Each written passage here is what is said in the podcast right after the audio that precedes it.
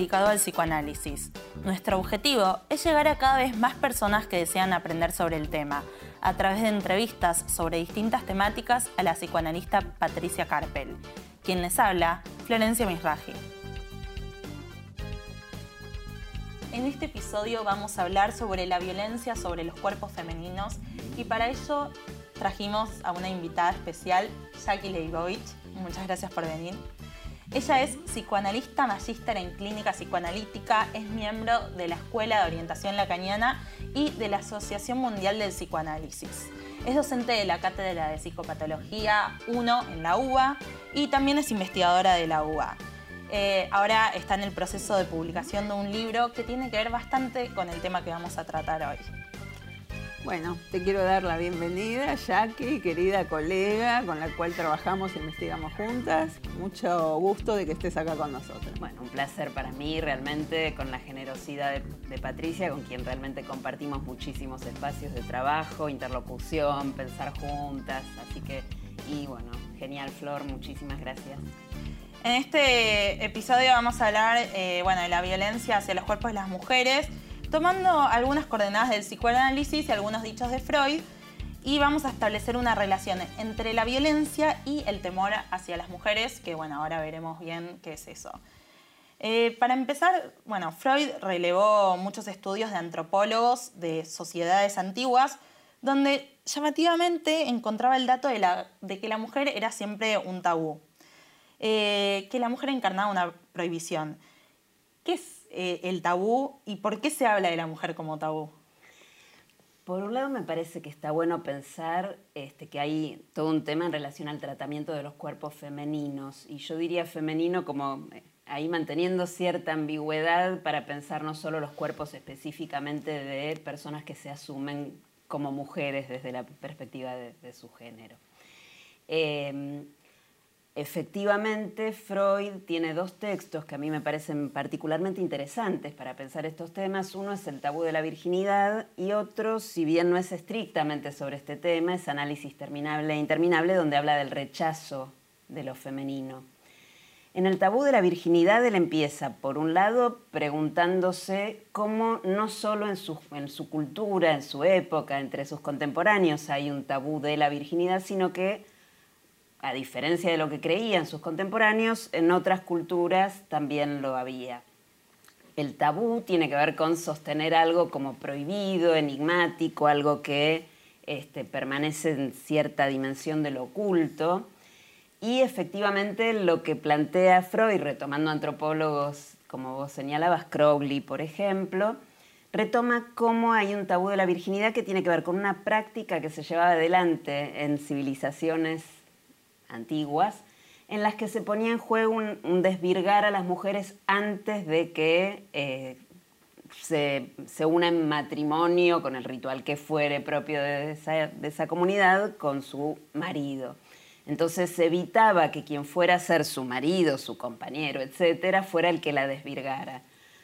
Esto hace que Freud se plantee como de diferentes modos, en diferentes culturas, y también en la nuestra quizás, la mujer se presenta como tabú, como algo que se mantiene en, cierto, en cierta dimensión de misterio y de algo que incluso se evita cuando menstrua en, en estas culturas. Digo, por ejemplo, quizás había que ocultarla cuando estaba menstruando o en el embarazo mujeres que no se mostraban. Hoy en día en algunas civilizaciones, en algunas este, civilizaciones por ahí no occidentales también acontece. La comunidad judía ortodoxa cuando está menstruando la mujer es impura y no puede ser tocada, o sea, bueno, hay todo un tabú. sí, sí. Nosotros decimos me vino, no, estoy menstruando. ya el no usar la palabra menstruación ya me parece como importante también.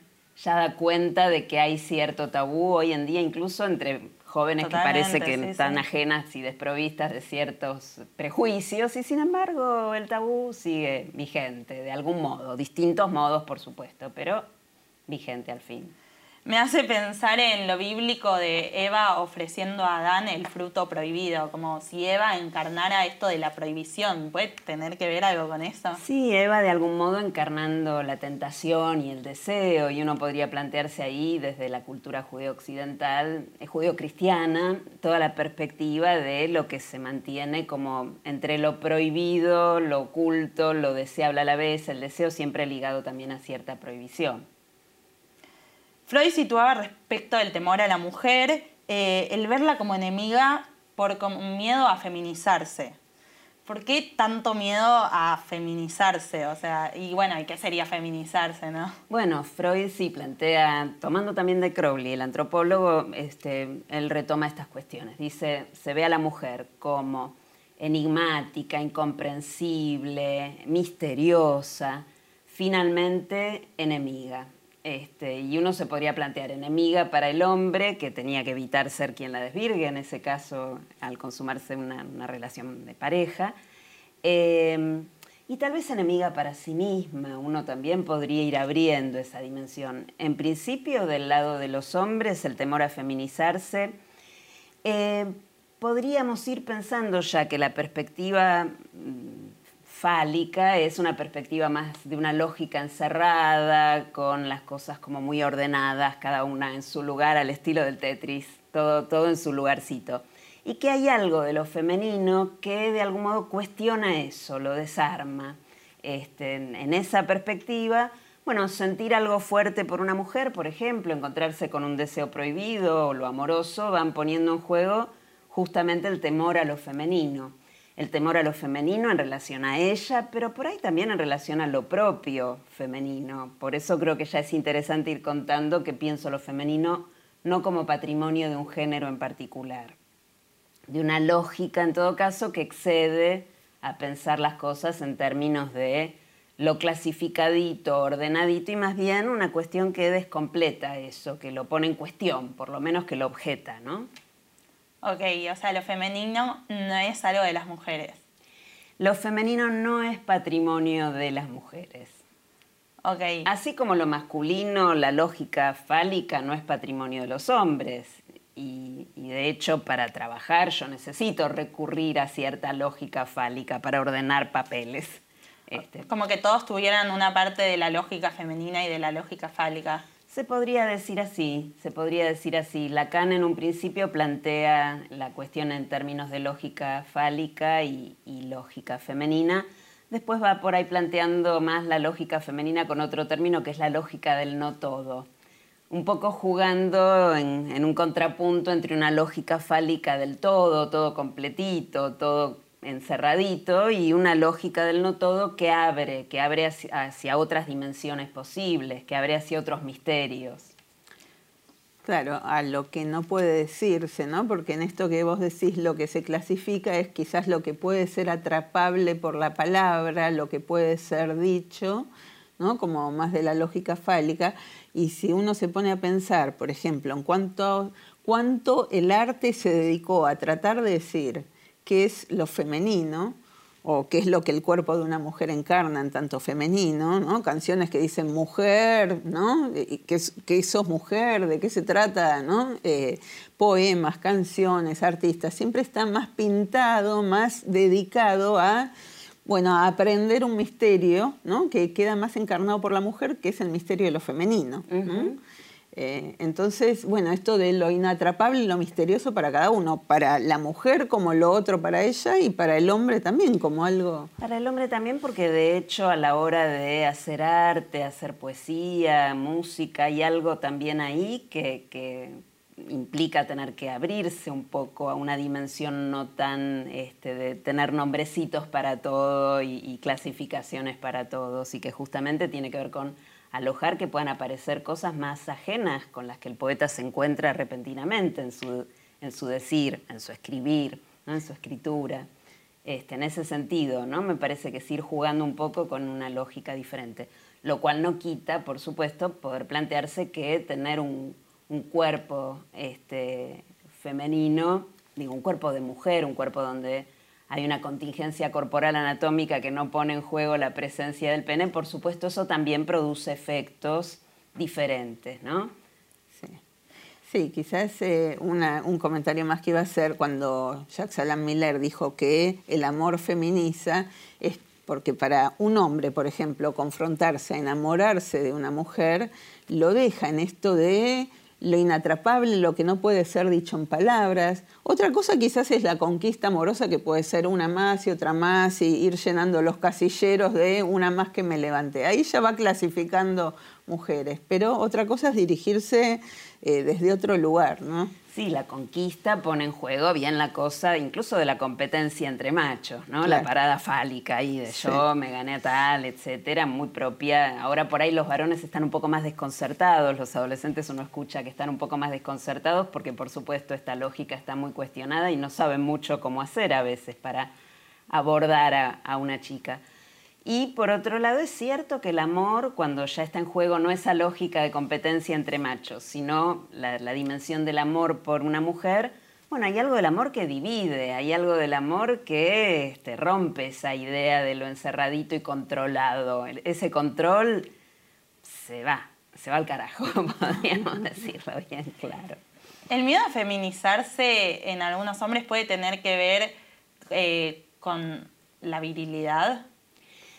Me parece que sí, porque hay como un empuje social que lo sigue habiendo y esto lo, podemos después charlar un poco más a partir también de, conceptualizaciones de Rita Segato y algunas vueltas que le podemos dar a esto, pero efectivamente hay un empuje a que el hombre tiene que tener ciertas este, condiciones viriles y el enamorarse, bueno, es típico, ah, boludo, te vas con las polleras, la patrona no te deja venir a, a tomar con nosotros, todos esos chistes que me parece que siguen vigentes, ¿no? que hay algo que parece que no, que era de otra época, pero uno escucha que muchas de estas cosas siguen pasando. ¿Por qué se le teme a lo femenino?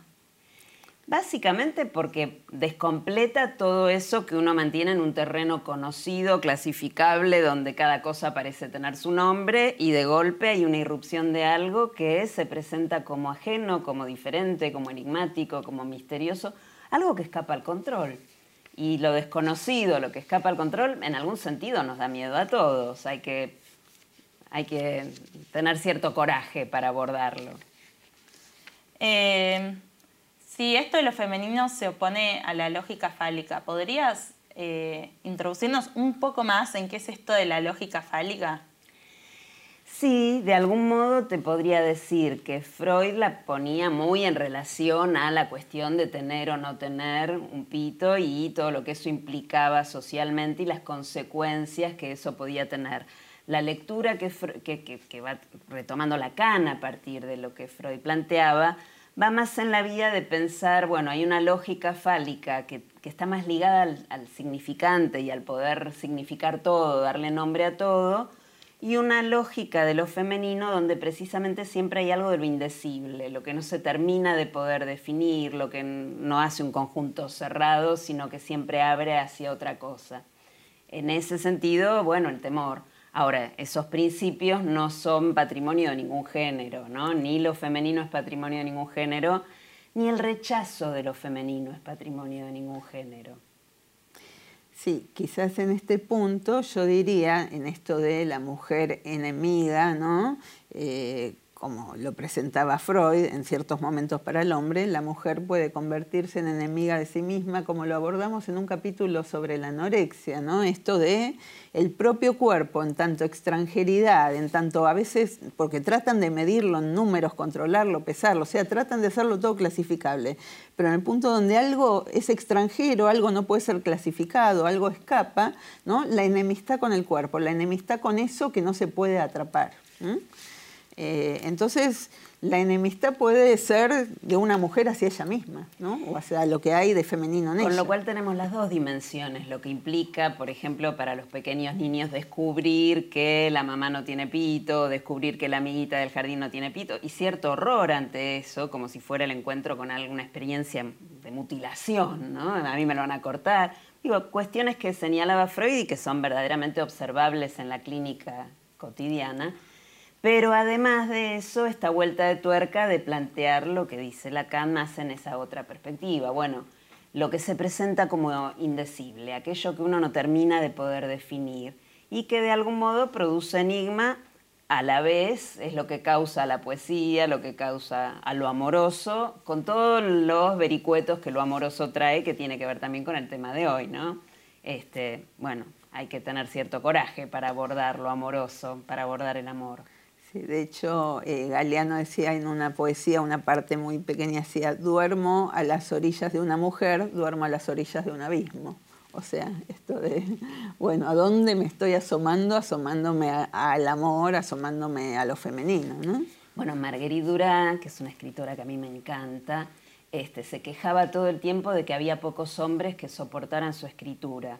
Y me parece que de algún modo Lacan, que escribe un homenaje a Marguerite Durán muy lindo, es un hombre que realmente soportó la escritura de Marguerite. De hecho, cuentan que se encontraba con ella este, a charlar sobre personajes de las novelas, porque decía que ella sabía sin él lo que él enseñaba, y a la vez marcaba muy fuertemente la idea de que los artistas llevan la delantera, ¿no? a los psicólogos, por ejemplo, que hay algo del arte, de lo poético, y que además no es patrimonio solo de escritoras femeninas, por supuesto, digo, de escritoras mujeres, este, porque ahí ya el adjetivo queda complicado también hay escritores varones este, que bordean en ese sentido un decir poético con esa dimensión de lo enigmático más misterioso. ¿no?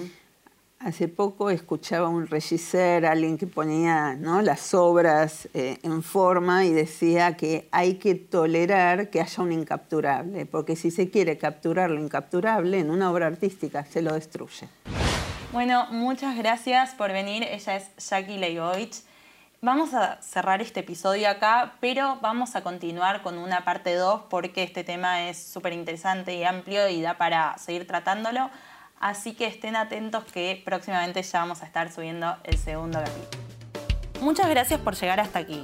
Esperamos que les haya gustado este episodio. Para contactarse con nosotras nos pueden buscar en Instagram como arroba sobre.psicoanálisis.